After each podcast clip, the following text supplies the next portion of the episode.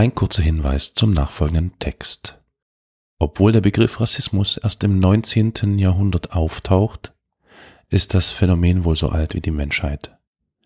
Menschen werden schon immer aufgrund zugeschriebener oder tatsächlich unveränderlicher Merkmale und der damit scheinbar verbundenen Bedeutungen als minderwertig eingestuft, als Bedrohung erlebt und mit Hass belegt. Gepaart mit oder sogar gespeist aus einem ethnozentrischen Weltbild, im konkreten Fall einem teutozentristischen, ergab und ergibt dies die Wahrnehmung, dass andere Weltgegenden barbarisch seien.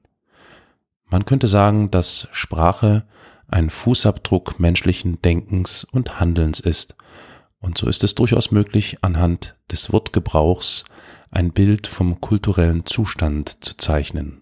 Kurzum, die nachfolgenden Aussagen sind zeitgeprägt und entsprechen nicht unseren Ansichten.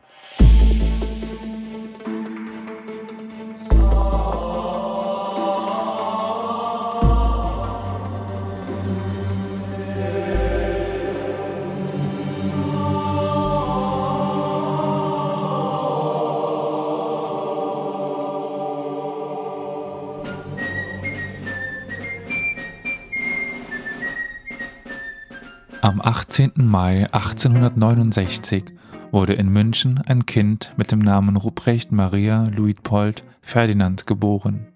Seine Eltern waren Ludwig III. von Bayern und Maria Theresia von Österreich-Este.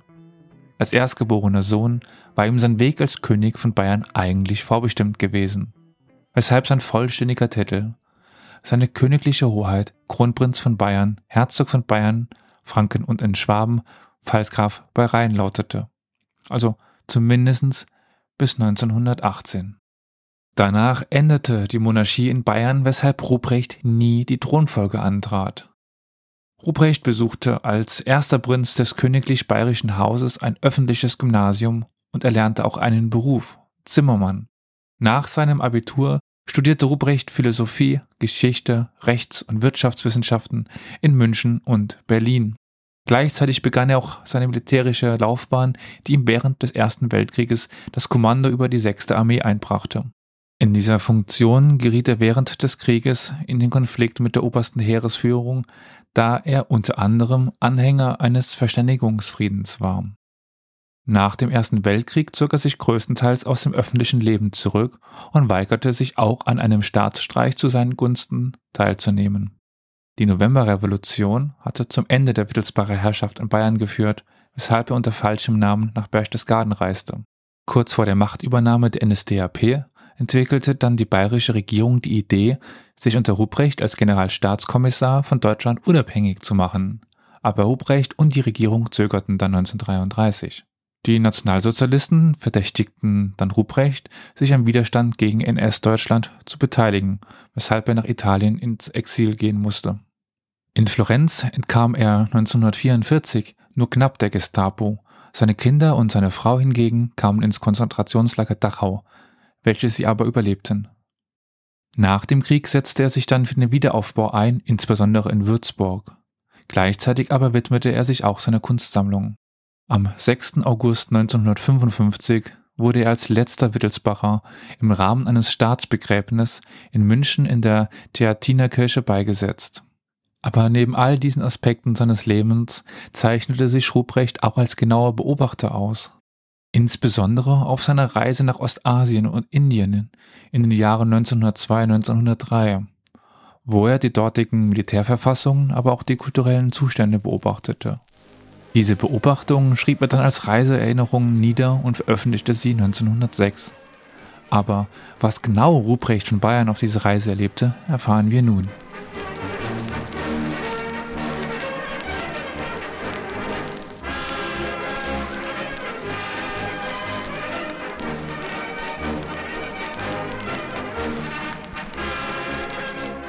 Reiseerinnerungen aus Indien von Ruprecht, Kronprinz von Bayern.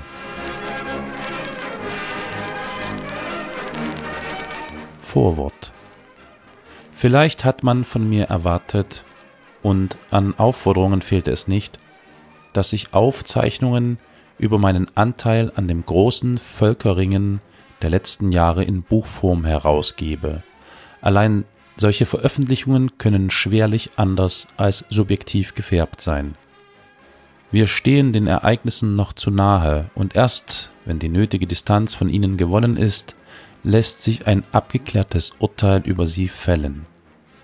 Für eine spätere Geschichtsschreibung Bausteine bereitzulegen, sah ich mich verpflichtet, nicht aber in den Streit der Meinungen einzugreifen, ob dies oder jenes hätte besser gemacht werden können. Jeder tat sicherlich sein Bestes, und wenn Fehlgriffe geschahen, so ist zu bedenken, dass Irren menschlich ist und die Schwierigkeiten, die es zu bewältigen galt, ungeheuerlich waren.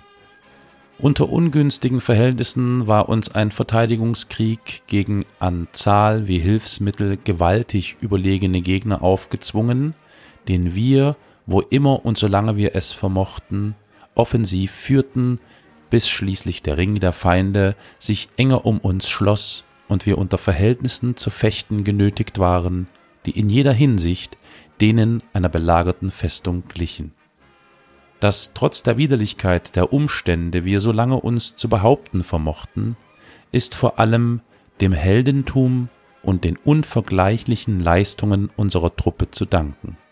Gerade diese Leistungen offenbaren, was an gesunder Kraft in unserem Volke steckt und berechtigen in der jetzigen traurigen Zeit zu Hoffnungen auf eine bessere Zukunft.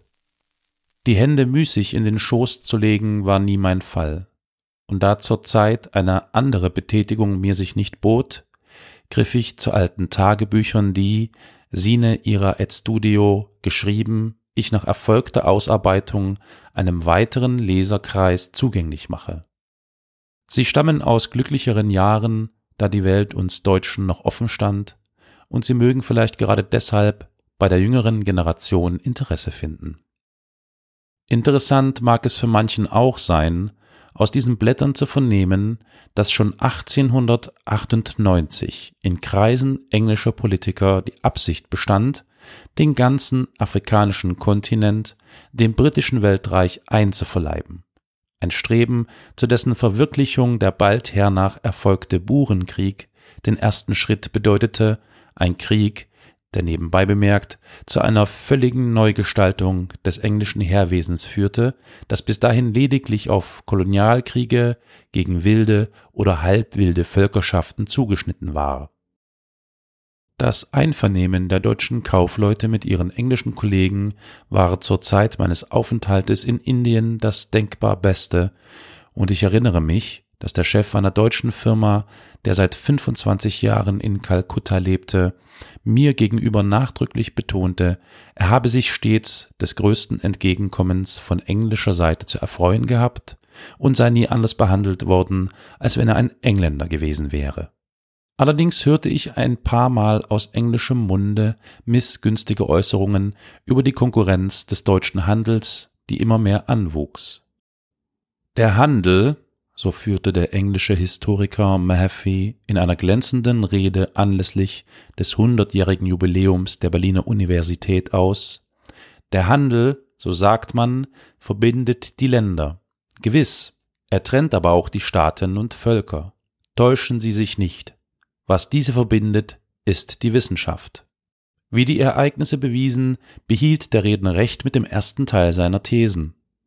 Leider ist aber auch die Verbindung durch die Wissenschaft abgerissen und dass sie immer noch nicht aufgenommen wurde, ist wahrlich nicht Deutschlands Schuld. Am wenigsten beachtet von den Wissenschaften ist vielleicht jene von der Kenntnis der Völker und ihrer Eigenarten. Eine weitere Verbreitung dieser Kenntnis wäre dringend geboten zur Vermeidung mancher Missverständnisse und Irrungen.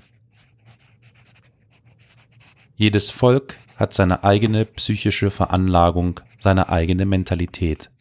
Sie beruht auf den örtlichen Verhältnissen, unter denen es heranwuchs, der geografischen Gliederung, der Bodenbeschaffenheit und vor allem dem Klima seines Landes.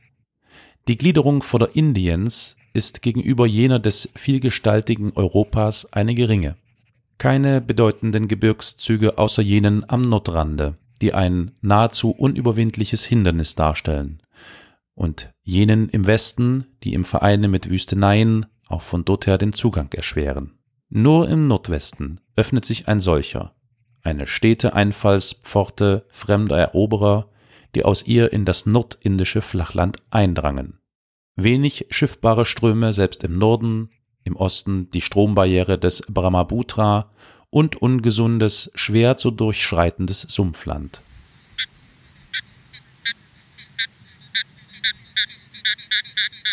Weite Meere vor den Küsten, an diesen wenige und schlechte Häfen. Mithin in alten Zeiten ein abgeschlossenes Land, nahezu ein Kontinent für sich. Die Bodenbeschaffenheit.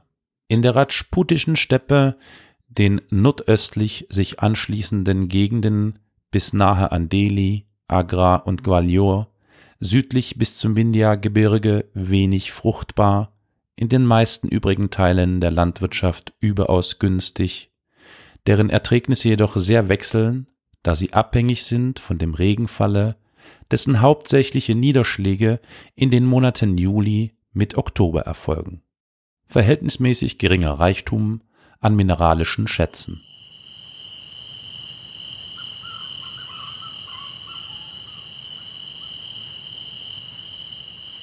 das Klima in drei Zonen geschieden, deren Durchschnitttemperatur im Sommer zwischen 24 und 30 Grad Celsius wechselt und zwischen 16 und 24 Grad Celsius in der kühlen Jahreszeit.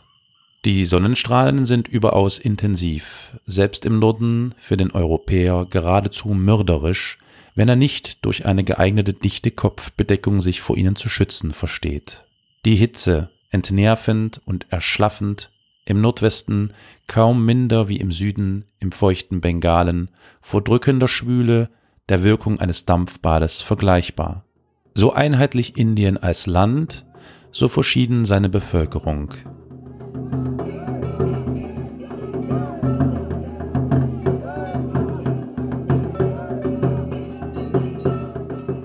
Bunt durcheinander gemischt die verschiedensten Rassen und doch ein geschlossener Kulturkreis oder vielmehr zwei durcheinander gelagerte Kulturen, die nationalindische und die islamitische. Die Träger der ersteren waren hellfarbige, ursprünglich uns stammverwandte Völker, welche in urvordenklichen Zeiten auf dem gleichen Wege wie später die Mohammedaner von Nordwesten her einwanderten anscheinend nur in geringer Zahl, ein Herrenvolk, das durch strenge Absonderung sich von der Blutmischung mit den dunkleren Völkern zu bewahren suchte, was jedoch nicht völlig gelang, denn es fehlte an Blutauffrischung durch Nachschub aus der ursprünglichen Heimat. Die Entartung wurde durch das Klima gefördert. Der verhältnismäßig geringe Unterschied zwischen den Jahreszeiten, der Monate hindurch wolkenlose Himmel, die abstumpfende Wirkung der prallen Sonnenstrahlen, all dies begünstigte den Hang zum Quietismus, zu einem müßigen Traumleben. Die Abhängigkeit der ganzen Lebensverhältnisse vom Eintreten ergiebigen Regens und die Hilflosigkeit im Fall seines Ausbleibens verstärkte diese Neigung, indem sie den indischen Völkern in besonders drastischer Weise ihre Ohnmacht gegenüber höheren Gewalten vor Augen führte, die es durch Opfer und Gebete zu versöhnen galt.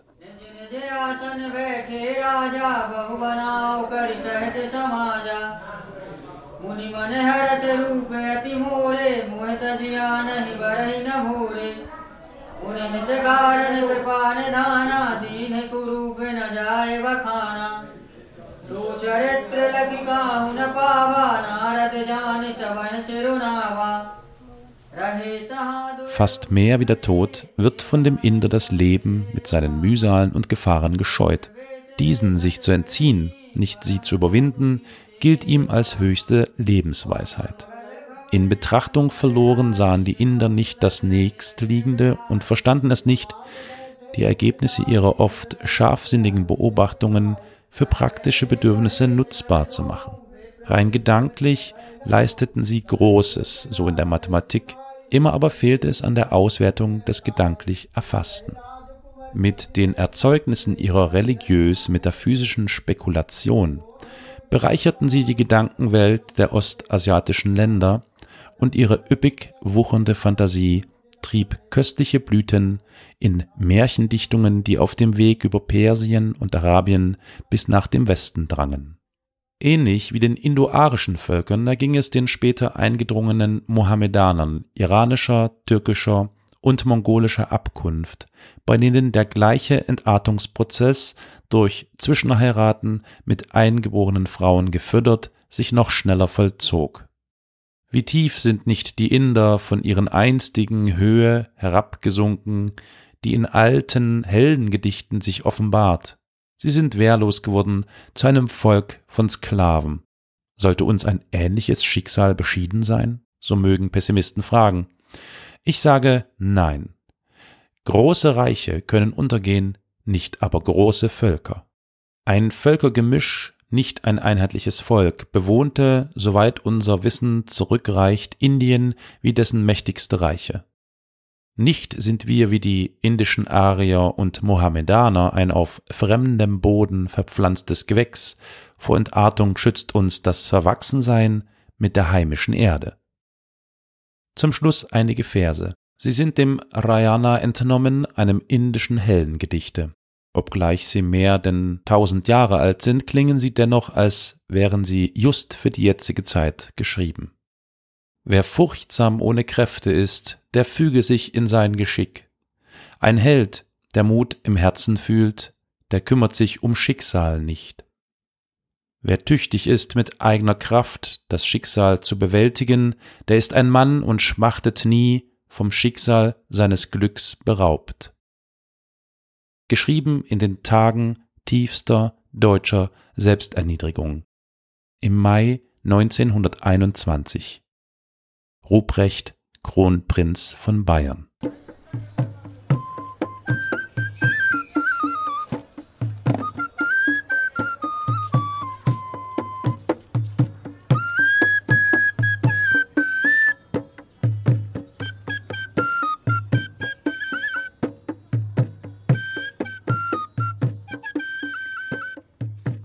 Meine Reiseroute und kleine Reiseerlebnisse.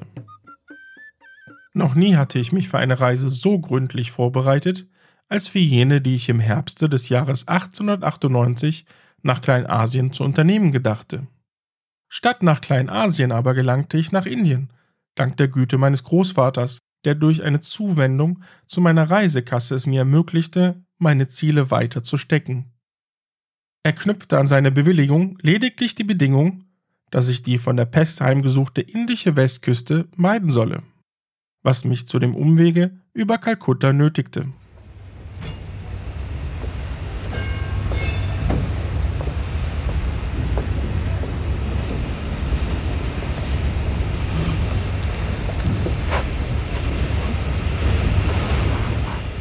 Am 4. Oktober schiffte ich mich mit Rittmeister von Stetten auf einem Dampfer des Norddeutschen Lloyds in Genua ein. An Bord befanden sich hauptsächlich Engländer, was mir insofern zustatten kam, als ich im Gespräch mit ihnen meinen englischen Wortschatz zu bereichern vermochte. Der erste, mit dem ich ein Gespräch anknüpfte, ein schlanker, rothaariger Herr, entpuppte sich im Verlaufe unserer mühselig geführten Konversation freilich als Deutscher, der gleich mir nur eine mangelhafte Kenntnis der englischen Sprache besaß. Unter den Engländern waren einige, die nach Neuseeland reisten, um dort Lachse zu fischen. In Aden war es wegen einer Blatternepidemie nicht gestattet, an Land zu gehen. Dafür erkletterte eine Schar dunkelhäutiger Somalis die Schiffswände, um durch ihre Taucherkunststücke sich Geld zu verdienen. Trotz meines Mahnens, dass an der anderen Seite des Schiffes sich Haifische befänden, ließen die Damen nicht nach, Kupfermünzen ins Wasser zu schleudern. Wie interessant wäre es doch gewesen, das Tagebuch mit dem Eintrage zu bereichern, dass ein Schwarzer von einem Haifische gefressen wurde. Zum Glück fanden jedoch die Haie, von denen die größten eine Länge von über sechs Metern besaßen, genügend Nahrung an den Abfällen des Schiffes. Ich konnte deutlich beobachten, wie sie jedes Mal, wenn sie nach einem Bissen haschten, sich auf den Rücken legten, wozu sie genötigt sind, da ihr Rachen sich an der Unterseite ihres Kopfes befindet. Sie waren von Pilotfischen begleitet, Fischen von der ungefähren Größe und Gestalt eines Hechts, welche von den Fetzen sich nähren, die von der Beute des Hais übrig bleiben. Die Gleichgültigkeit der Schwarzen den Haien gegenüber ist erstaunlich und nur aus der Indolenz dieser Leute zu erklären. Ich sah später im Hafen von Colombo einen Knaben sich als Taucher betätigen, dem im Vorjahre ein Hai dicht an der Schulter den Arm abgebissen hatte. Von Colombo gelangte ich auf einem Dampfer der englischen Peninsula- und Orientallinie nach Kalkutta. Diesmal überwogen unter den Passagieren schottische Teepflanzer, mit denen ich mich wegen ihres an das Deutsche anklingenden Dialekts leichter verständigen konnte als mit den Engländern. Recht unangenehm war, dass wir in die Mündung des Hugli verspätet einliefen, was zur Folge hatte, dass wir bis zum Wiedereintritt der Flut dort zu verweilen gezwungen waren. An Schlaf war nicht zu denken, denn die Moskitoplage überstieg alle Begriffe. Ein zweitägiger Aufenthalt in Kalkutta genügte, um die nötigsten Reisevorbereitungen zu treffen. Leider brachte er mir aber auch eine Enttäuschung, insofern ich meine Absicht aufgeben musste, bis in das so wenig bekannte Bergland von Nepal vorzudringen. Zwar war eine Erlaubnis zur Einreise, um die ich mich bei Zeiten beworben hatte, seitens der nepalesischen Regierung eingetroffen, andererseits aber teilte das Foreign Office in Kalkutta mit, dass eine Reise nach Nepal sich gegenwärtig nicht empfehle, da der britische Resident aus Kathmandu, der Landeshauptstadt, abberufen und für ihn noch kein Nachfolger ernannt worden sei. Als dieser einige Wochen später ernannt war, erhielt ich wiederum eine ausweichende Antwort. Es hieß, der neue Resident habe sich nach dem Jagdlager des Maharaja begeben. Meine Reise nach Kathmandu sei daher erst in zwei Monaten möglich. Auch gebe es in Kathmandu nicht das Mindeste zu sehen und fehle dort jegliche Gelegenheit zur sportlichen Betätigung. An einer solchen lag mir aber nichts. Was ich wünschte, war, bis in das Herz des Himalayas vorzudringen und bis an den Fuß seiner höchsten Berge. Hätte ich damals schon die Allmacht der Damen in Indien gekannt, hätte ich das Anerbieten zweier Engländerinnen angenommen, mit ihnen nach Nepal zu reisen, wohin sie bereits im Vorjahre eine kleine Tour unternommen hatten. Mein nächstes Reiseziel war Kaschmir. Ohne Aufenthalt durcheilte ich im Expresszuge das mit Dschungeln durchsetzte Niederbengalen, die fruchtbare Ebene der Nordwestprovinzen und die noch einförmigeren Flächen des Panchabs, des Landes der fünf Ströme. Am 1. November erreichte ich Rawalpindi.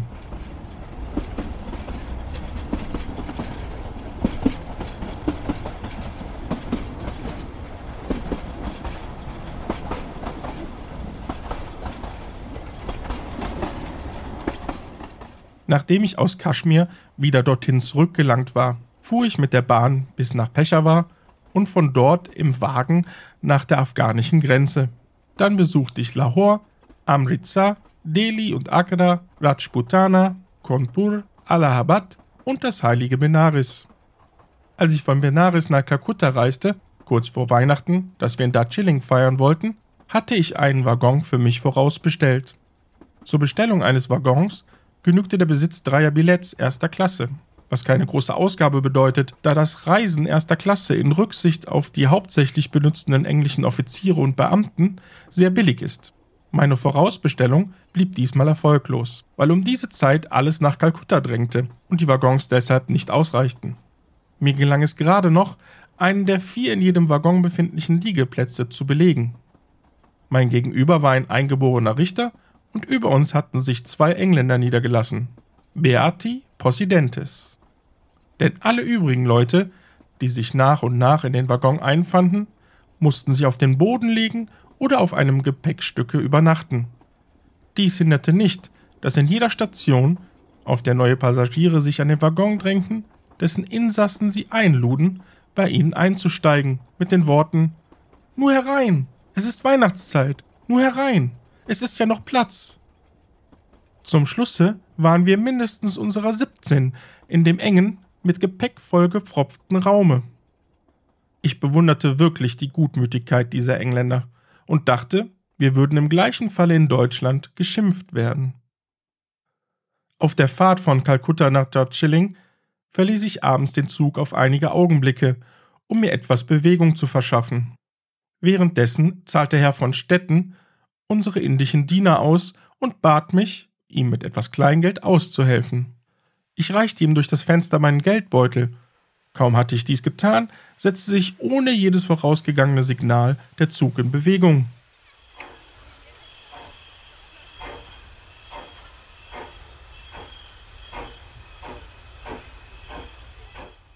Ich sprang auf das Trittbrett, fand jedoch unseren Waggon von außen verschlossen. Ebenso einen zweiten, und als ich bei einem dritten meinen Versuch einzudringen wiederholte, stieß mich dessen Insassin, eine englische Dame, in ihrem Schrecken zurück. Ich stolperte über einen auf dem unerleuchteten Perron liegenden Sack und fort war der Zug. In ziemlich gedrückter Stimmung klagte ich mein Leid dem eingeborenen Stationsvorsteher, der nur mangelhaft Englisch verstand, mich aber auf das entgegenkommendste mit Zuckergebäck und Bananen bewirtete. Ohne Billett, denn dieses befand sich in meinem Geldbeutel, stieg ich mehrere Stunden später in einen Bummelzug und traf am frühen Morgen an einer kleinen Station mit Herrn von Stetten zusammen, der mich verunglückt wähnte und in sichtlicher Aufregung auf dem Perron hin und her ging. Den Weihnachtsabend verbrachten wir infolge dieses Missgeschicks in einem kleinen bengalischen Dorfe, statt in Darjeeling, das wir mit einer 24-stündigen Verspätung erreichten. Bei meinem Wiedereintreffen in Kalkutta hatte dort bereits die Saison begonnen. So anstrengend sie ist, übt sie auf alle in Indien weilenden Engländer eine große Anziehungskraft aus, namentlich auf die Damen, die sich in den paar Wochen für die Entbehrung des übrigen Jahres zu entschädigen trachten. Tagsüber trifft man sich bei sportlichen Veranstaltungen, an denen auch indische Sportsleute teilnehmen, bei Pferderennen, Cricket- und Fußballturnieren oder bei Boxerkämpfen. Des Abends aber bei Dinners und Bällen, von welchen jene im Gouvernementshause die größte Anziehungskraft ausüben. Da die gut gemeinte englische Gastfreundschaft mir allmählich beschwerlich wurde, entzog ich mich ihr, indem ich nach Birma mich einschiffte. Leider erkrankte dort Herr von Stetten in Mandalay, ohne dass die zur Rate gezogenen Ärzte wussten, was ihm eigentlich fehle. Wie sich später ergab, war er von der Beriberi-Krankheit ergriffen, einer infektiösen Neuritis, die in schmerzhaften Lähmungserscheinungen sich äußert. Er blieb im Hause des deutschen Konsuls in Rangun zurück, während ich mit dem Grafen Ernst Kinski, den ich in Mandalay getroffen hatte, nach Südindien reiste, in der Hoffnung, mit Herrn von Stetten auf Kenon wieder zusammenzutreffen.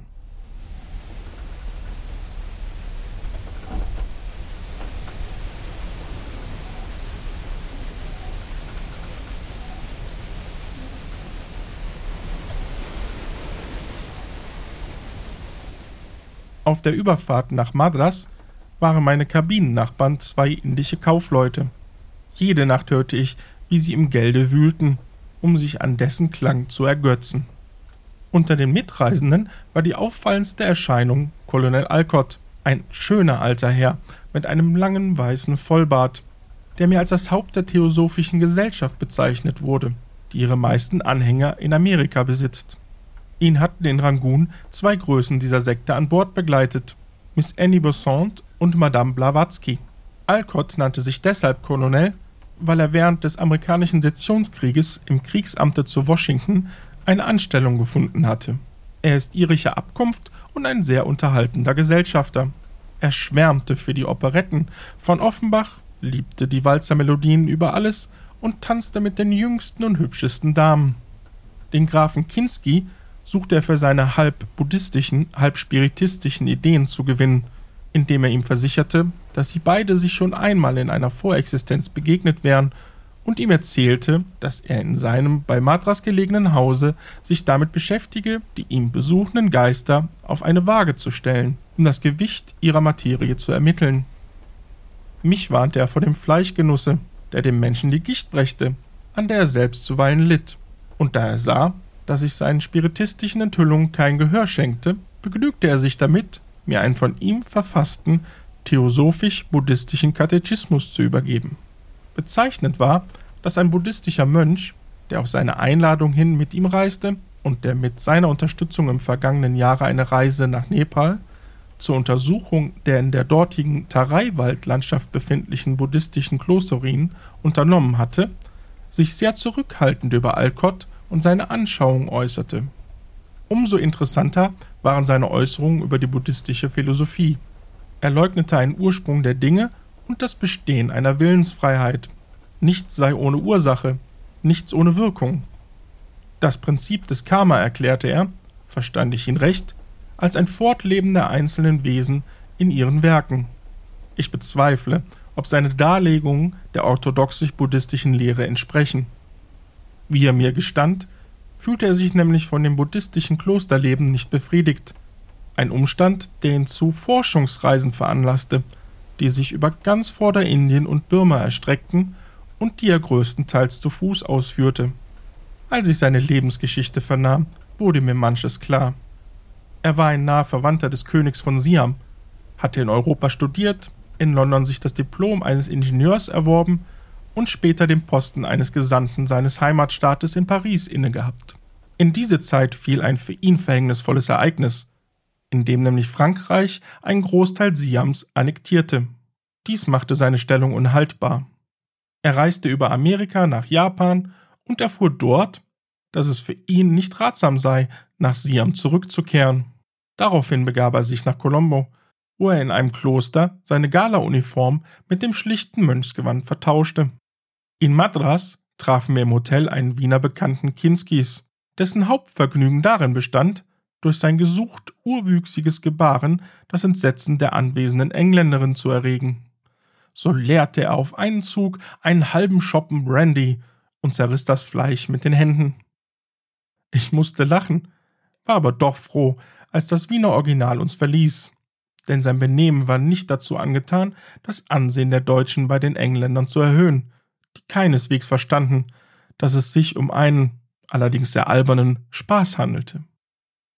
Auf Kelon erhielt ich zu meinem Bedauern die Nachricht, dass Herr von Stetten einen Rückfall erlitten habe und mit dem nächsten Schiff unmittelbar nach Ägypten fahren würde, wo er mich zu treffen hoffe. Ich dachte schon daran, nach Rangun zurückzureisen, allein es war nicht mehr möglich, da das Schiff, welches Herr von Stetten gewählt hatte, früher abging, als ich Rangun erreichen konnte. Auf der Heimfahrt hielten wir abermals in Aden an. Kaum waren die Anker niedergegangen, umringten unser Schiff die Barken der Somalis, die mit affenartiger Geschwindigkeit aufenterten, um geflochtene Körbe, Muscheln, Korallen und Kudusgehörne zum Kauf anzubieten. Etwas später kamen zwei Boote voll von arabischen Juden mit fetten Schmachtlocken und schmierigen Kaftans. Als sie sich näherten, öffneten auf sie die Zwischendeckpassagiere ein Bombardement mit faulen Eiern, Schinkenknochen und sonstigen unkoscheren Dingen, das die Juden mit einem jämmerlichen Wehegeschrei quittierten. Nichtsdestoweniger kamen sie an Bord und entnahmen ihren Säcken Bündel von Straußenfedern, die sie unter lautem Gezeter feilboten. Ihre Forderungen betrugen das Zehnfache dessen, womit sie sich schließlich zufrieden gaben. Aber trotzdem waren die Käufer die geprellten, denn wie sich nachträglich ergab, waren fast alle Federn aus mehreren Stücken zusammengesetzt. Geradezu dramatisch gestaltete sich die Szene, als ein alter Neuseeländer mit ihnen zu handeln begann. Der, seinen Manieren nachzuschließen, seine Laufbahn als Goldgräber oder Farmer begonnen hatte, und der dank seinem Kinn- und Backenbarte eine verwünschte Ähnlichkeit mit einem Gorilla besaß. Er traktierte nämlich die Juden mit Fußtritten und Piffen, um sie auf die drastischste Weise gefügig zu machen.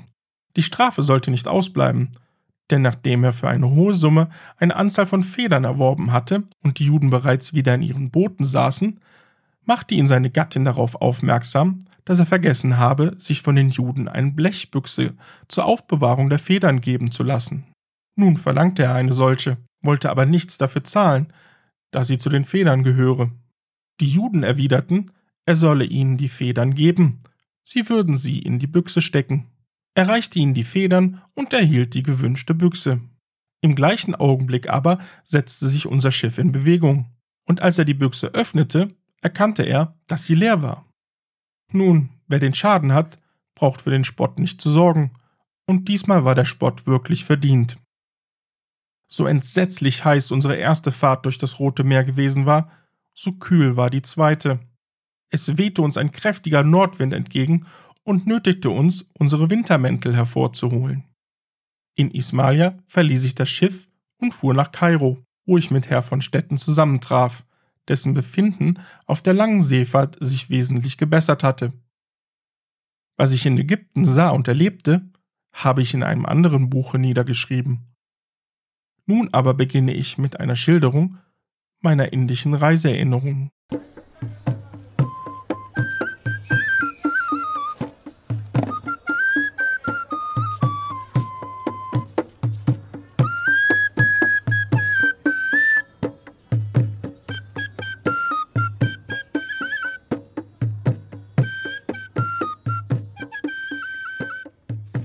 Engländer in Indien. Die Engländer hängen zäh an ihren heimischen Lebensgewohnheiten und modifizieren sie in Indien nur insoweit, als die klimatischen Verhältnisse dies unbedingt gebieten. In den kühlen Morgen- und Abendstunden wird geritten, Golf gespielt oder irgendein anderer Sport getrieben, was der Erhaltung der Energie und Gesundheit sehr förderlich.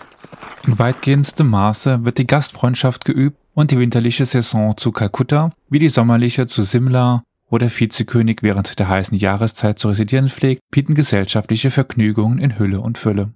Trotz mancher Formlosigkeit im Verkehr lässt sich der Engländer im gewöhnlichen Leben weniger gehen wie der Deutsche. Er hält mehr auf sein Äußeres und ist in gesellschaftlicher Hinsicht gewandter. Andererseits ist er in seinem Wesen und seiner Denkart häufig ein Sklave der Konventionen. Was ihm vor allem auszeichnet, ist ein gesunder Menschenverstand. Diese wird gefördert durch eine Erziehung, die vor allem auf die Stellung des Willens und der Anleitung zur freien Betätigung abzielt. Freilich kommt hierbei das Wissen mitunter zu kurz. Wie mangelhaft die meisten Engländer über außerenglische Zustände unterrichtet sind und mit welchem Vorurteilen sie diese betrachten, ist erstaunlich. Noch erstaunlicher aber, wie wenig die meisten mit den Sitten und Gebräuchen der Inder vertraut sind. Je unwahrscheinlicher und romantisch etwas klingt, umso lieber wird es von vielen geglaubt und der in so manchem Engländer schlummernde Hang zum Mystizismus findet gerade in Indien reichlich Nahrung.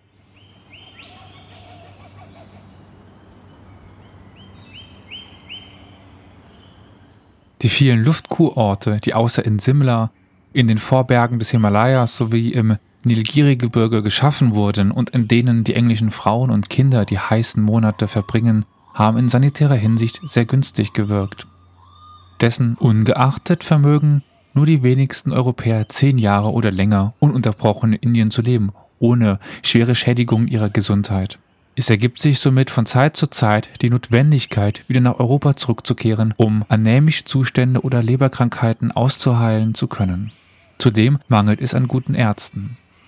Die englischen Ärzte sind wissenschaftlich nicht so durchgebildet wie die deutschen und am wenigsten jene, die in Indien sich niederlassen. Sie neigen dazu, viele Medikamente zu verschreiben und sind in der Regel zugleich Ärzte und Apotheker. Am notwendigsten ist der Klimawandel für die Kinder. Auch ist es aus erzieherischen Gründen unerlässlich, sie baldmöglichst nach Europa zu schicken, als sie durch den Verkehr mit der eingeborenen Dienerschaft völlig verdorben werden. In Indien aufgewachsene Europäer werden ebenso träge, verlogen, habgierig und bestechlich wie die sogenannten Eurasier, Abkömmlinge von Europäern und eingeborenen Frauen, und sind für nichts zu gebrauchen, höchstens für untergeordnete Stellen in Bahn- und Postdiensten. Bewundernswert ist, mit welch geringem Beamtenapparat das indische Riesenreich mit seinen 250 Millionen Einwohnern regiert wird. Alles in allem sind nicht mehr denn 800 englische Beamten in Indien angestellt.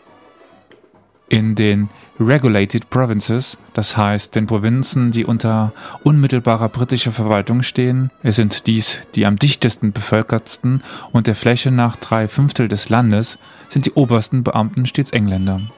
Auch sind allen jenen indischen Beamten, die wichtige Posten inhaben, englische Hilfskräfte zugeteilt. Die Bezahlung der englischen Beamten ermöglicht es Junggesellen, sich in wenigen Jahren eine hübsche Summe zu ersparen und befähigen Verheiratete zur Führung eines ganz anständigen Haushaltes. Ein Recht auf Pension tritt erst nach 21-jähriger Dienstzeit in Kraft. Die Pension beträgt gleichermaßen für sämtliche Beamte des Civil Service 20.000 Mark im Jahr über das 21. Dienstjahr hinaus ist ein Weiterdienen gestattet bis zum vollendeten 56. Lebensjahr, ohne dass hierdurch eine Erhöhung der Pensionsansprüche eintritt. Die in den Zivildiensten der Not Regulated Provinces übernommenen Offiziere sind schlechter bezahlt und erhalten erst nach 35-jähriger Dienstzeit eine Pension von 14.000 Mark, die dem Gehalt eines mit der Führung eines Torpedobootes betrauten jungen englischen Marineleutnants entspricht. Auf die Dienstzeit wird die Zeit des Heimaturlaubes angerechnet, wofern sie nicht abgesehen von Krankheitsfällen ein Fünftel der Dienstzeit übersteigt.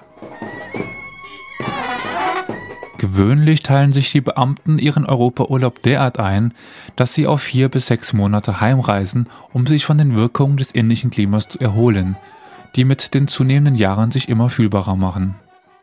Häufig werden die Beamten nach ihrer Rückkunft aus Urlaub auf anderen Posten versetzt. Es ist dies nicht bloß für die Beamten sehr misslich, sondern auch von Nachteil für die Erledigung der Geschäfte, da die Mannigfaltigkeit der indischen Völker und Sprachen das Einarbeiten an einen neuen Posten erschwert.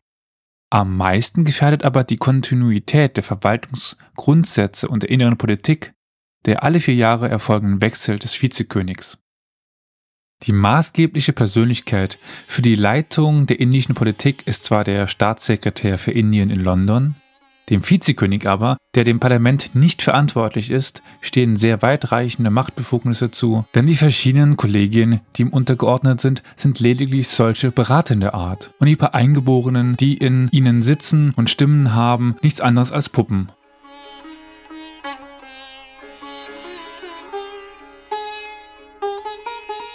Der mitunter radikale Systemwechsel, der nach Umständen unter einem neuen Vizekönig erfolgt, findet seine Erklärung in der parlamentarischen Regierung Englands und dem Übergang der Regierungsgewalt von einer Partei zu anderen, der zur Folge hat, dass die im Augenblick des Abgangs eines Vizekönigs Herrschende dessen Nachfolger aus ihren Reihen erwählt, gleich viel, ob er mit indischen Verhältnissen vertraut ist oder nicht.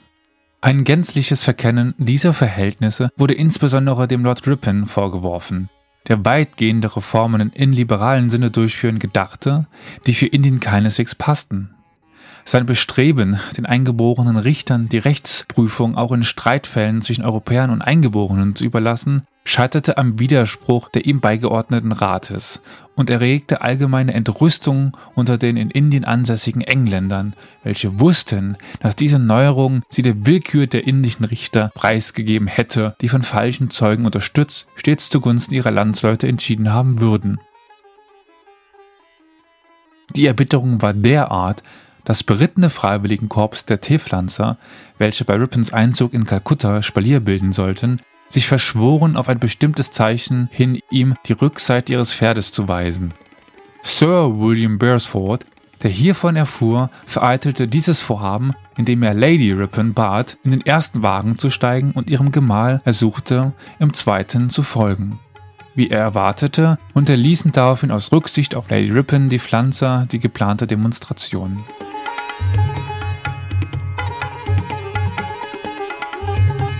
Der jetzige Vizekönig Lord Elgin ist der Sohn eines früheren Vizekönigs. Er begann seine politische Laufbahn als Mitglied der radikalen Opposition, schwenkte aber, als er die väterliche Pairswürde erhielt, allmählich ins konservative Lager hinüber, eine im parlamentarischen England nicht ungewöhnliche Erscheinung. Auf seinen Nachfolger, Lord Curzon, werden die größten Hoffnungen gesetzt. Besondere Sympathien aber erwartet seine Gattin, eine Amerikanerin. Seit dem Spanisch-Amerikanischen Kriege herrscht nämlich in den in Indien besonders stark vertretenen imperialistischen Kreisen eine große Begeisterung für Amerika, die seit den kritischen Tagen dieses Herbstes, in denen man wegen der Verschoder-Angelegenheit am Rande eines Krieges mit Frankreich stand, eine weitere Steigerung erfuhr, da man sich isoliert fühlte und hoffte, für die Zukunft die Amerikaner als Bundesgenossen gewinnen zu können. Wo immer in Indien ein Amerikaner sich zeigte, wurde er gefeiert mit dem Hinweise, dass die Amerikaner und Engländer eines Stammes seien, sie daher die früheren Zwistigkeiten vergessen und nach langer Trennung sich wieder zusammenfinden sollten, was umso leichter ginge, als beide Länder gemeinsame Interessen hätten. Einzelne Enthusiasten gingen sogar so weit, unter dem Schlagwort das größere Britannien nicht bloß einen engeren Anschluss der verschiedenen Kolonien an das Mutterland zu fordern, sondern auch den Beitritt der Vereinigten Staaten zu einem unter englischer Führung stehenden und aller englisch sprechenden Völker umschließenden Staatenbunde.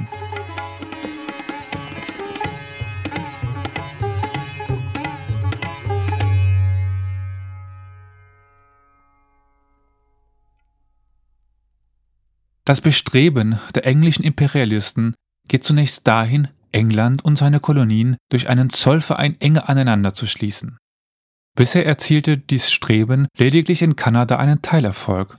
Doch ist es fraglich, ob es sich weiter ausgestalten lassen, da die wirtschaftlichen Interessen Kanadas von denen Englands im wesentlichen Punkten auseinandergehen.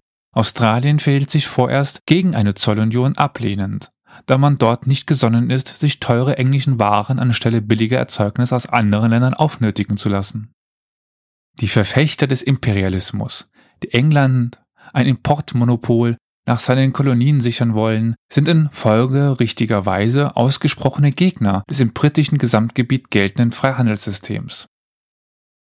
Ihre Gegnerschaft wird gemehrt durch die sich steigende Konkurrenz des wirtschaftlich erstarkenden europäischen Kontinents.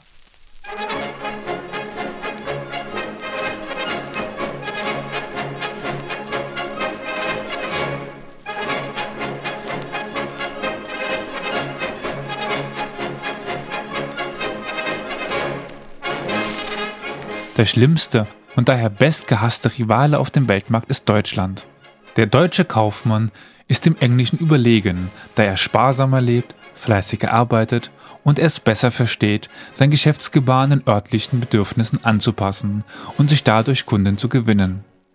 Die gesetzliche Bestimmung, der zufolge die aus dem Ausland eingeführten Waren einen Stempel mit dem Vermerk ihrer Herkunft tragen müssen, hat die Aufmerksamkeit auf die Konkurrenz der deutschen Industrie noch erhöht, da man die Aufschrift Made in Germany überall antrifft. Im Khyber-Pass wie in Birma, in Darjeeling wie auf Ceylon sah ich Warenballen und Kisten mit deutschen Erzeugnissen. Der deutsche Export nach Indien ist erheblich größer, als man nach den offiziellen Aufzeichnungen annehmen könnte.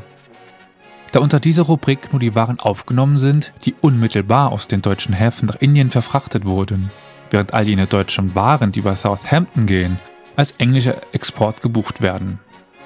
Die englischen Finanzämter und Kaufleute, die auf den Handel mit Deutschland angewiesen sind, wissen wohl, dass Deutschland immer einer der besten Abnehmer englischer wie kolonialer Rohprodukte bleiben wird, wie beispielsweise der Kohle und Baumwolle.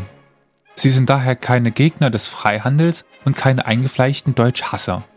Hört man aber die anglo-indischen Beamten, Ingenieure und Pflanzer sprechen, könnte man meinen, dass mit dem Freihandelssystem im Bälde gebrochen wurde.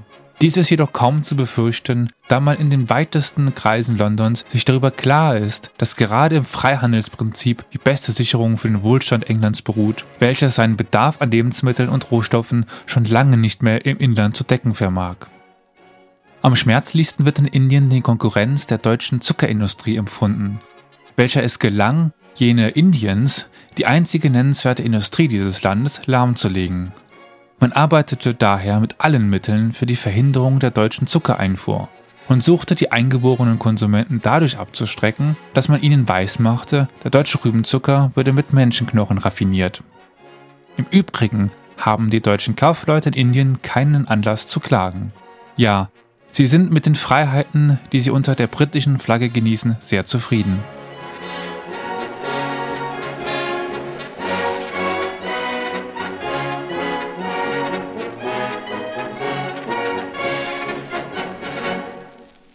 Die englischen Behörden sind in mancher Beziehung großzügiger und liberaler als die unsrigen.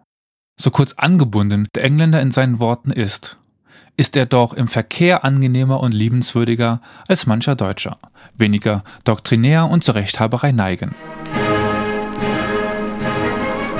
Man kann sich mit dem Engländer über alles verständigen. In politischen Fragen ist freilich eine Verständigung schwer, da er in deren Beurteilung meist einseitig, von Vorurteilen nicht frei und von einem oft unberechtigten Hochmut ist. In diesem unterstützt ihn seine mitunter erstaunliche Ignoranz aller auswärtigen Dinge. Ein Beweis hierfür, dass der Gouverneur von Ceylon den französischen Generalkonsul beim Ableben des französischen Präsidenten Fourfre schriftlich zu jenem des längst verstorbenen Präsidenten Crevy kondolierte. Das Geschimpfe der anglo-indischen Zeitungen über die auswärtigen Staaten und ihre Regierung übersteigt alle Begriffe. Da liest man gröbliche Beleidigungen des deutschen Kaisers, des Kaisers von Österreich und des Zaren. Oder aber, dass die französische Nation durch den Absinthgenuss völlig veritiert sei.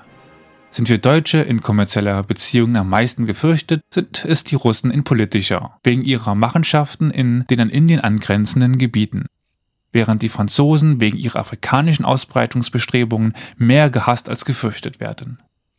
Der Streit um Faschoda hatte den englischen Chauvinismus auf ärgste entfacht und ich hörte häufig Äußerungen des Bedauerns, dass es nicht zum Seekrieg gekommen sei, zumal die Russen zurzeit nicht kriegsbereit wären. Ein Seekrieg, so sagte zu mir der leitende Beamte des Auswärtigen Departements in Kalkutta, hätte uns Engländern die afrikanischen Kolonien der Franzosen verschafft. Was dann noch von fremden Besitz in Afrika vorhanden blieb und von den gegenwärtigen Besitzern noch nicht verständig ausgenutzt wird, wäre uns von selbst wie eine reife Frucht in den Schuss gefallen. India does not pay anymore. In Indien ist nichts mehr zu holen, äußerte er. Umsonst aber in Afrika, und darum muss Afrika uns Engländern gehören. Afrika vom Kap bis nach Kairo. Dieses Schlagwort hörte ich mehr denn einmal. Eines ist wichtig. In Indien ist nicht mehr so viel Geld zu verdienen wie ehedem, aber immerhin noch genug.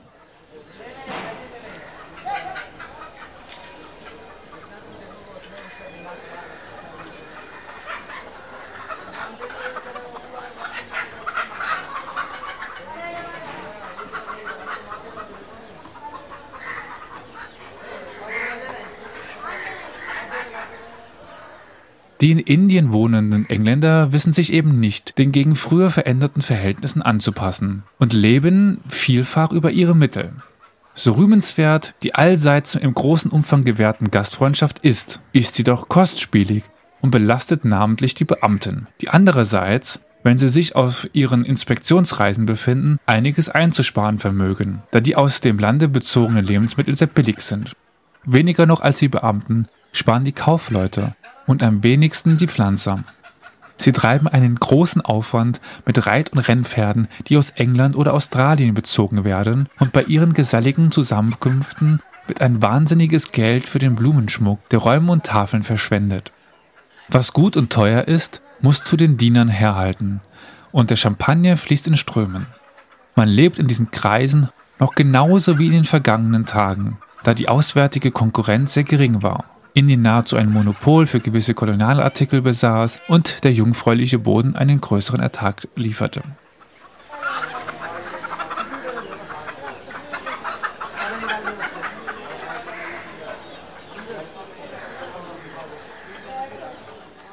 Die Zeiten haben sich indes gewendet. Niemand kann in Indien mehr mühelos reich werden, und wer es erstrebt, wird in einen Strudel wilder Spekulationen hineingerissen und geht darin unter. Riesige Preisschwankungen folgen sich bei all diesen Geschäften in kürzester Zeit und zum Schluss heißt es, wie gewonnen, so zerronnen. Über den Niedergang der Zuckerindustrie habe ich bereits gesprochen. Der Indigo ist seit der Gewinnung dieses Stoffes auf chemisch-synthetischen Wege entwertet und die Teepflanze haben unter der ostasiatischen Konkurrenz zu leiden. In dem Bestreben, möglichst rasch Geld zu verdienen und dann wieder nach Hause zurückzukehren, wird seitens der Pflanzer ein ausgesprochener Raubbau getrieben. Und es ist kein Wunder, dass er durch den Mangel jeglicher Düngung verarmte Boden zu versagen beginnt. Mehrere Missernten steigerten die Unzufriedenheit der Pflanzer, welche in Verkennung der eigentlichen Gründe ihrer Misserfolge ihren Unmut in einer starken Opposition gegen die Regierung Luft machten, der sie Schwäche und zu großen Liberalismus vorwarfen. Die tüchtigsten unter den Pflanzern sind fraglos die Schotten, die auch im indischen Militär wie Zivildienst mit einem hohen Prozentsatz vertreten sind. Sie sind unternehmungslustig und genügsam, wie die eigentlichen Engländer ihnen vorwerfen. Filzig.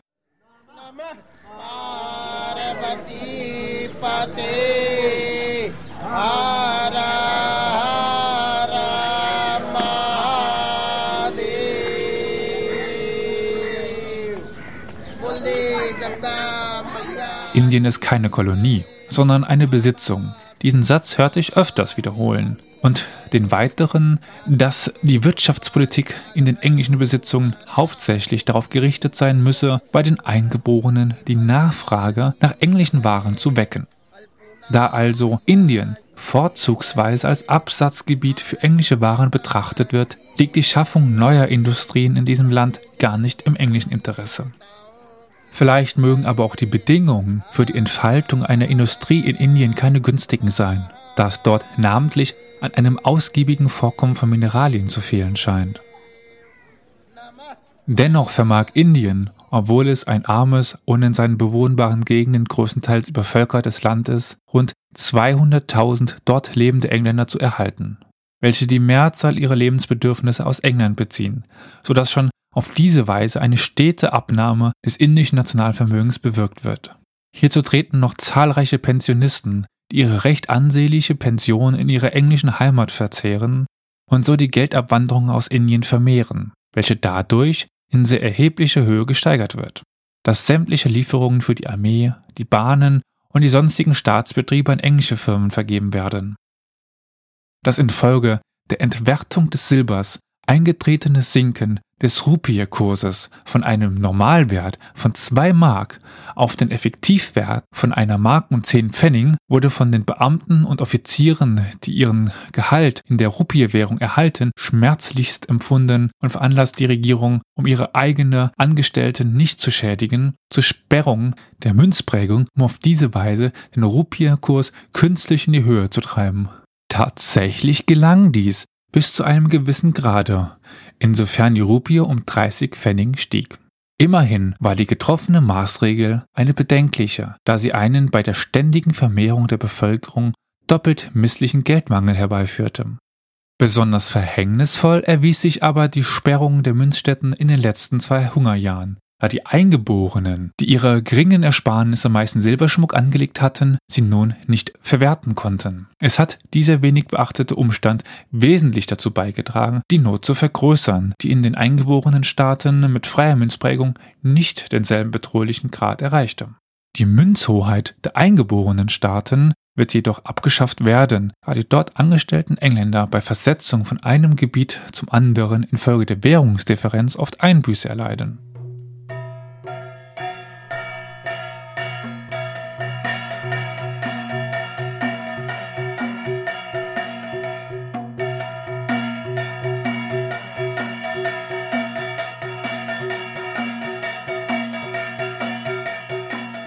So fatal die Entwicklung der Rupie für die indische Volkswirtschaft ist, so großen Vorteil brachte sie den englischen Handelshäusern, die in Indien billig einkaufen vermögen, dagegen die von ihnen nach Indien importierten Artikel ebenso teuer verkaufen wie früher und somit von den Währungsdifferenzen profitierten.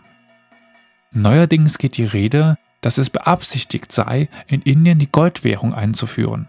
Jedenfalls wäre dies ein glänzendes Geschäft für die Bank von England wenigstens für den Anfang. Es sprechen aber manche Gründe gegen die Neuerung, unter anderem, dass bei dem Charakter der Eingeborenen sofort große Goldmengen aus dem Verkehr gezogen und thesauriert würden.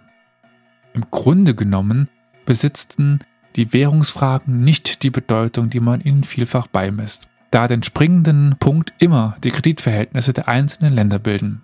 Ein Beweis hierfür ist das kleine Holland, dessen Silbergulden hoch im Kurs stehen, da eben seine Kreditverhältnisse günstig sind. Hiermit will ich durchaus nicht in Abrede stellen, dass eine auf dem am höchsten bewerteten Metall, also auf dem Golde, basierende Währung in kritischen Zeiten große Vorteile bietet. Die Unterbringung der indischen Staatsschulden in England ist für dieses mit erheblichen Gewinnen verbunden. Weniger von Belang sind die Beträge für besondere Dienste, die das indische Budget an England zu entrichten hat. Die kostspieligen Grenzkriege haben das indische Budget in den letzten Jahren bedeutend belastet und es scheint immer schwieriger zu werden, die Einnahmen auf der bisherigen Höhe zu erhalten, ohne zu einer Erhöhung der Steuern zu schreiten. Diese sind nach unseren Begriffen außerordentlich hoch und würden von keiner anderen Bevölkerung ertragen werden als von der indischen, die seit alters her gewohnt ist, einen großen Teil ihrer Einkünfte beraubt zu werden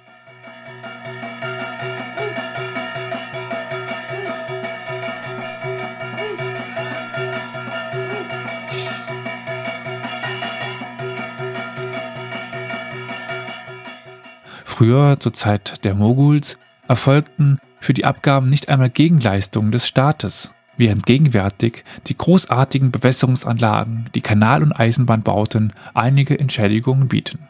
Freilich blieb unter den Moguls das Geld im Lande, während es jetzt mehr und mehr nach England abwandert. Die Haupteinnahmequelle des Staates bilden die sehr beträchtlichen Grundsteuern, welche bei der Knappheit der Geldmittel die Bauern in Missjahren auf das drückendste belasten.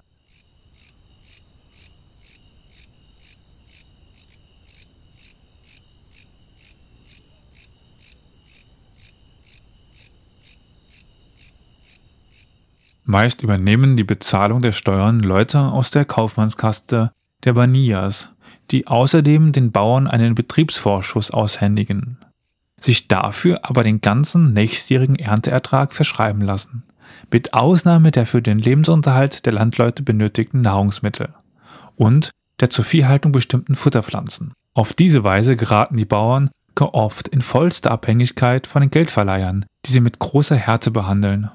Freilich, von Haus und Hof werden sie nicht vertrieben, aber nur deshalb, weil es in Indien nur sehr wenig freien Grundbesitz gibt, sondern so ziemlich die ganze Bodenfläche dem Staate gehört und im Falle der Vertreibung des Bauern, der eigentlich nur ein Erbpächter ist, der Gläubiger das Gut selbst bewirtschaften muss und genötigt ist, es durch einen Unterpächter bewirtschaften zu lassen, den er lange nicht zu ausnutzen vermag wie den an ihn verschuldeten Bauern.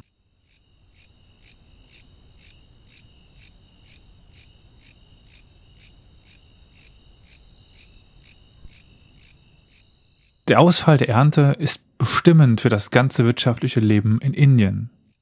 In einem guten Jahr kann man in den fruchtbarsten Gegenden Bengalens, der Nordwestprovinzen und Bihars mit drei Ernten rechnen. Aber derartigen Jahren folgen solche völliger Missernten, die immer dann eintreten, wenn zu Beginn der Wintermonate der Nordwestmonsunwind ausbleibt und mit ihm der Regen liefern schon in guten Jahren bei der veralteten Wirtschaftsweise die Ernteergebnisse nur einen geringen Überschuss über den zur Ernährung der Bevölkerung benötigten Bedarf, wirken Missernten katastrophal.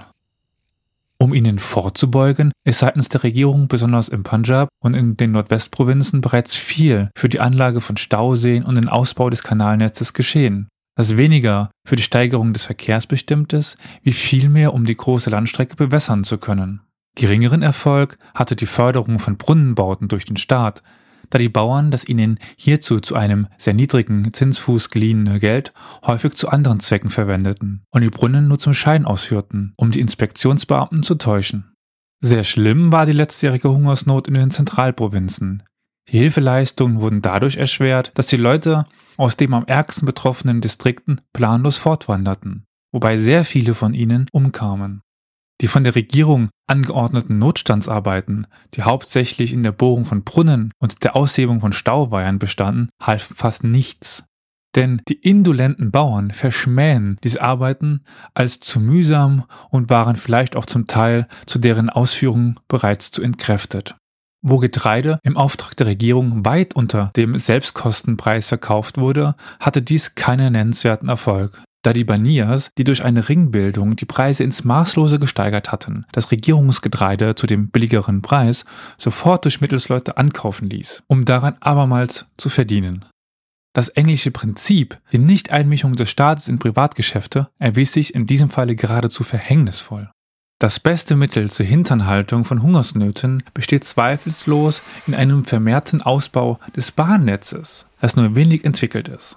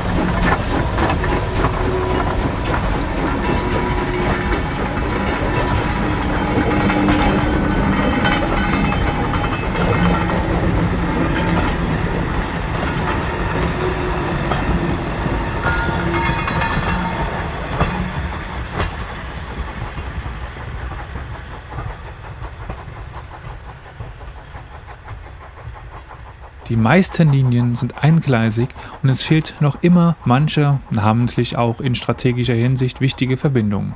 Bei den ebenen Bodenverhältnissen, dem festen Untergrund, den wenigen zu überbrückenden Flüssen und vor allem den äußerst geringen Arbeitslöhnen ist der Bahnbau sehr billig. Der Bahnbetrieb verdient uneingeschränktes Lob. Die erste Wagenklasse ist sehr bequem ausgestattet, umso primitiver freiwillig die vierte. Die Eingeborenen hocken in ihr wie Tiere zusammengepfercht in zwei Reihen übereinander. Kolonialskandale, wie sie zur Zeit der Ostindischen Kompanie sich ereigneten, sind heute undenkbar. Es ist den englischen Beamten nachdrücklichst verboten, für sich oder ihre Familienangehörige Geschenke seitens der Eingeborenen anzunehmen oder mit diesen irgendwelche Geschäfte abzuschließen. Abgesehen von ihrem hochentwickelten Redlichkeitssinn bewahrt die englischen Beamten vor derlei Versuchungen die Erkenntnis, dass an sie gerichtete Angebote Fallen sind, um ihnen nachträglich Verlegenheiten zu bereiten.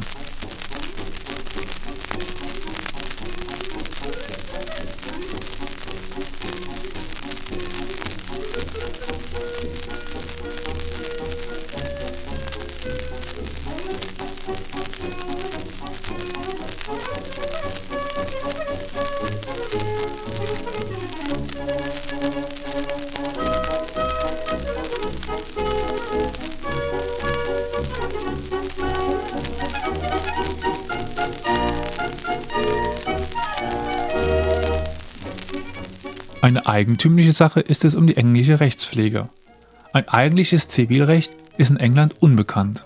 An seine Stelle treten zeitlich oft weit zurückliegende Präzedenzfälle richterlicher Entscheidung. In Strafsachen stellt der Richter nicht nur den Strafantrag, sondern bestimmt auch das Strafmaß, wenn die Geschworenen den Angeklagten für schuldig erkannt haben. Der Spruch besser gute Richter als gute Gesetze klingt dir recht schön und so gerne ich zugebe, dass bei uns der Tätigkeit der Richter ein zu knapper Spielraum gewährt ist, meine ich doch, dass in England und seinen Kolonien eher das Gegenteil der Fall ist. Manche Entscheidungen englischer Richter sind nach unseren Begriffen sehr originell. Als einmal bei der Ruderregatta der Universitäten Oxford und Cambridge es zu einer Kellerei kam, wurden diejenigen von den Beteiligten, die einen Zylinder trugen, als Gentlemen doppelt so hoch bestraft wie die anderen. In Indien kam es mir vor, wie wenn bei Vergehen von Europäern gegen Eingeborenen in Bengalen und den Nordwestprovinzen, also in den Gegenden, deren Bevölkerung die aufgeregteste ist, schärfer verfahren würde als an der Peripherie des Reiches.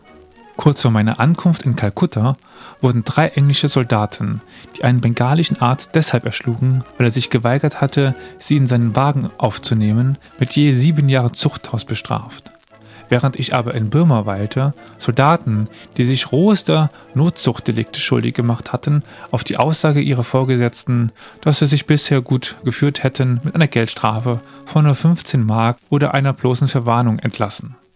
In Ceylon war ich Zeuge, wie zwei betrunkene Pflanzer, als ihnen kein Whisky mehr verabreicht wurde, an der Bar eines Hotels alles kurz und klein schlugen und die eingeborenen Diener so lange verprügelten, bis diese auf Befehl des Hoteldirektors sich mit vereinten Kräften vor die Türe warfen. Dort lärmten sie derart, dass sie ins Gefängnis abgeführt wurden, wo sie ihre Whisky-Kneiperei fortsetzten. Am folgenden Tage wurden sie zu einer Strafe von fünf Rupien verurteilt. Der Hoteldirektor aber, ein als Engländer naturalisierter Serbe, sah sich genötigt, seine Stellung aufzugeben, da die allgemeine Gegnerschaft der Pflanzer sich gegen ihn richtete. Die eingeborenen Richter erfreuen sich im Ganzen und Großen nicht des besten Rufes. Sie überlassen die Abwicklung der Geschäfte meist den Schreibgehilfen aus der bengalischen Kaste der Babus, die ihre Befugnisse häufig zu Erpressungen missbrauchen, trotz aller Versuche der britischen Behörden diesen Unfug zu steuern. Sogar die Inder selbst wenden sich in vielen Fällen lieber an englische Richter oder legen bei diesen Berufungen ein gegen von indischen Richtern erlassene Urteile. Der wundeste Punkt der staatlichen Organisation ist das Polizeiwesen, weil nur die obersten Beamten Engländer sind. Übrigen aber Eurasier oder Eingeborene, also lauter Elemente, auf die kein besonderer Verlass ist und die dazu neigen, durch das Ausstellen falscher Zeugnisse und durch Erpressung sich zu bereichern. Die eingeborenen Schutzleute sind höchst minderwertig, mit Ausnahme der aus Gurkhas oder Punjabis gebildeten Polizeitruppen. Die Indolenz der Polizisten ist mitunter von einer rührenden Naivität. So sagt ein Polizist zu einem meiner Bekannten, Oh Herr, denk dir, jetzt hat eben ein Kuli dir den Kanarienvogel aus dem Käfig gestohlen. Das Stehlen ist ein Hauptlaster der Südinder. In Nordindien hingegen sind dafür Betrügereien umso häufiger. Mit Ausnahme weniger Gegenden sind dank dem ruhigen und friedlichen Charakter des Volkes die Sicherheitsverhältnisse kaum schlechter als in Europa.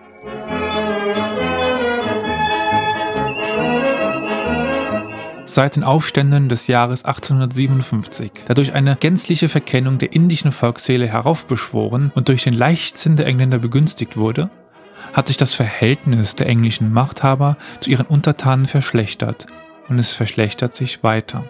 Die Hauptschuld hieran trug nach Urteil sachkundiger englischer Kreise die Zugeständnisse Lord Rippons und der englischen Radikalen. Die in Verkennung der ganz anders gearteten Mentalität der Inder, diese als den Europäern in geistiger Hinsicht gleichstehend erachteten und ihnen Versprechungen machten, welche sich als verfrüht und unerfüllbar erwiesen. Die den Städten zugebilligte Selbstverwaltung führte zu den ärgsten Missständen und musste, wo sie überhaupt noch besteht, dahin abgeändert werden, dass die Magistrate nicht mehr gewählt, sondern dann von der Obrigkeit ernannt wurden. Ebenso verfehlt war die Errichtung vieler Mittelschulen und etlicher Hochschulen zu einer Zeit, in der die breite Masse des Volkes noch in tiefster Unkultur sich befand. Die Folge musste sein, das Entstehen einer gefährlichen Schicht oberflächlicher gebildeter, unbefriedigter Leute, die einen oft recht bedenklichen Einfluss äußerten. Wie verfehlt endlich eben in Anbetracht des niederen Kulturzustandes der indischen Bevölkerung die Gewährung einer schrankenlosen Pressefreiheit war, wird jeder sehen, der sich die Mühe nimmt, das eine oder andere Blatt der eingeborenen Presse zu lesen. Ihr Niveau ist denkbar niedrig Umso maßloser aber sind die in ihr ausgesprochenen Verdächtigungen der britischen Behörden. Als die Verwaltungsbeamten länger auf ein und demselben Posten verweilten, als dies neuerdings der Fall ist, soll das gegenseitige Verständnis und Vertrauen zwischen den Regierenden und Regierten ein größeres gewesen sein. Ob die Behauptung begründet ist, dass die Einführung sportlicher Betätigung eine Ertüchtigung der indischen Rasse bewirkt und sie durch das gestiegene Kraftbewusstsein widerspenstiger gemacht habe, scheint mir fraglich. Denn wenn selbst die an sich so schlappen Bengalen für gewisse Sports gewonnen wurden und sie nun leidenschaftlich betreiben, trifft dies nur auf einen kleinen Teil der städtischen Bevölkerung zu. Über die islamitische Bewegung werde ich an anderer Stelle berichten. Ebenso über die Festigung der militärischen Machtstellung Englands gegenüber den Verhältnissen im Jahre 1857, welche die Gefahr eines Aufstandes weniger bedrohlich erscheinen lässt wie damals selbst wenn ein solcher Aufstand auf breite Basis erfolgen würde. Aber hieran glaube ich nicht.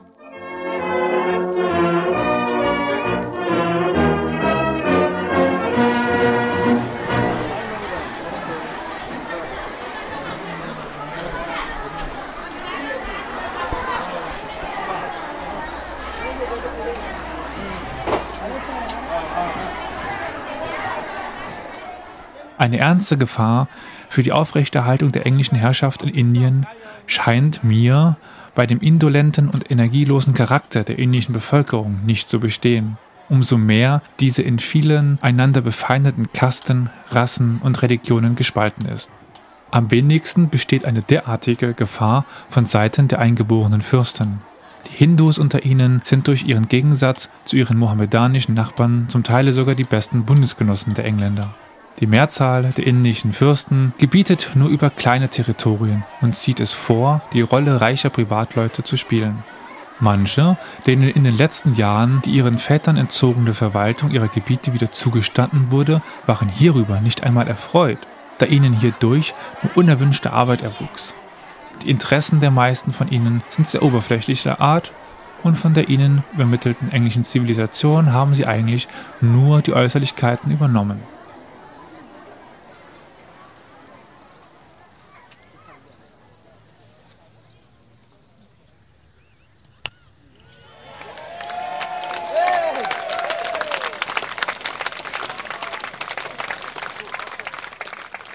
Während ich in Kalkutta weilte, war das sportliche Ereignis ein Cricket-Match zwischen den Mannschaften des Maharajas von Patiala und jenes von Kashmir, die bezeichnenderweise ausschließlich aus englischen Professionellen bestanden. Der einzige indische Fürst, der sich völlig als Engländer gebärdet und samt seiner Gattin am gesellschaftlichen Leben der Engländer sich beteiligt, ist der Maharaja von Kuch Behar. Seine Dynastie ist als einer der jüngsten in Indien aus einer niederen Kaste hervorgegangen. Er ist ein Anhänger des Sumaj-Brahminismus, einer aufgeklärten religiösen Sekte, die den Kastenzwang verwirft und die der aus einem hoch angesehenen Brahmanengeschlechte stammende Großvater seiner Gattin gründete. Die Rani, eine schöne Erscheinung, erfreut sich in den englischen Kreisen allgemeinster Achtung, wird aber auf den bengalischen Bühnen wegen ihres emanzipierten Wesens grimmig verspöttet. Auch ihr Gatte hat manches zu leiden, aber von englischer Seite.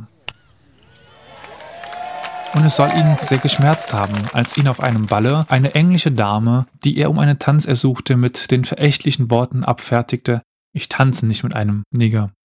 Wirklich unbequem könnte von den indischen Fürsten, den Engländern, nur der mohammedanische Nizam von Hyderabad werden, wegen seiner Beziehungen zu den Mohammedanern des übrigen Indiens, denn von seinen 10 Millionen Untertanen sind freilich die meisten Hindus.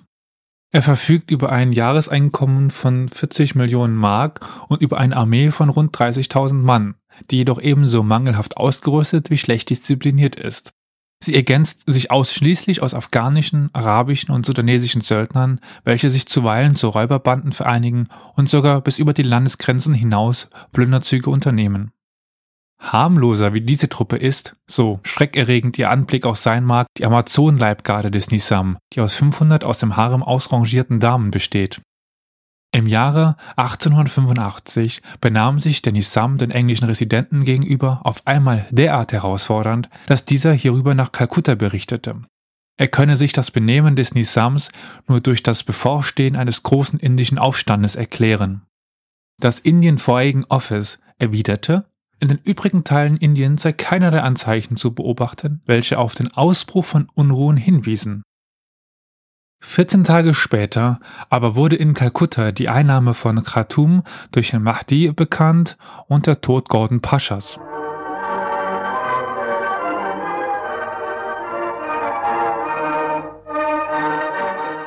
Ereignisse, von denen der Nizam offenbar bereits gewusst hatte.